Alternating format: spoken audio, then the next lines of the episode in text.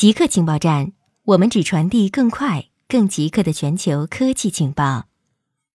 人类首次被置于假死状态，作为美国一项实验的一部分，为处理可能导致死亡的外伤，医生首次将患者置于假死状态。马里兰大学医学院的 Samuel Tisherman 称，他的团队至少将一名患者置于假死状态，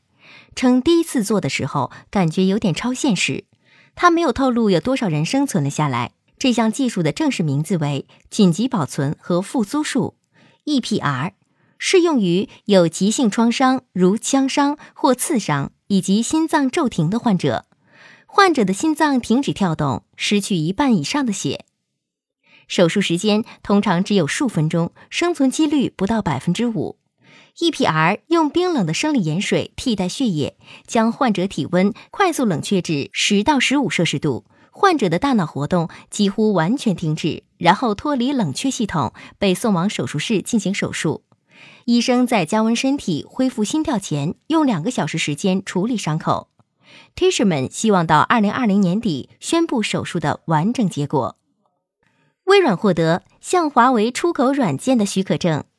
微软宣布。他从美国商务部获得了向华为出口大众软件的许可证。所谓的大众软件，应该就是指软件巨人的 Windows 操作系统和办公软件 MS Office 等。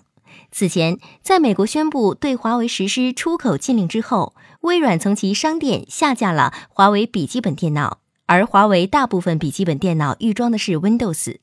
出口禁令是否会导致其新产品无法预装 Windows？现在。获得出口许可证之后，华为新笔记本应该可以正常预装微软的操作系统了。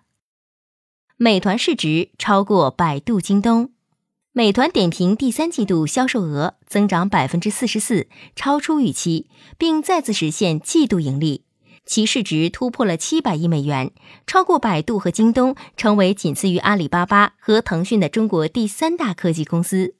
美团报告，在截止九月三十日的十二个月里，拥有四点三五八亿用户，高于上一季度报告的四点二二六亿。分析师们表示，美团的送餐服务正在轻松击败竞争对手阿里巴巴的饿了么，尤其是在经济较弱的城市，这些城市已成该行业争夺用户的战场。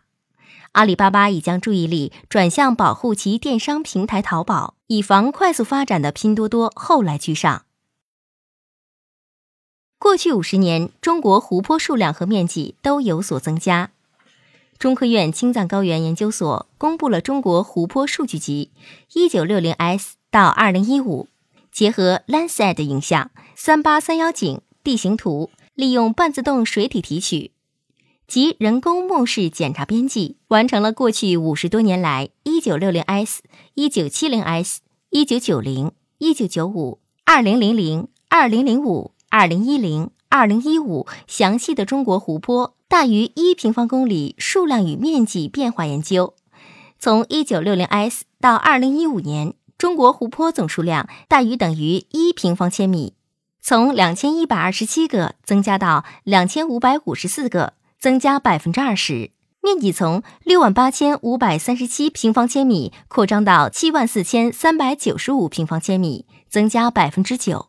其中，青藏高原、新疆和东北平原湖区分别显著增长了五千六百七十六平方千米，增加百分之十五；一千四百一十七平方千米，增加百分之二十七；和一千一百三十四平方千米，增加百分之三十七。而内蒙湖区则明显减少了一千二百二十三平方千米，减少百分之二十二，新增湖泊一百四十四个。主要分布在青藏高原和新疆湖区，消失湖泊三百三十三个，主要分布在人类活动显著的东部平原湖区。青藏高原和新疆湖泊增加，主要是因为气候变化相关的降水和冰川融水的增多。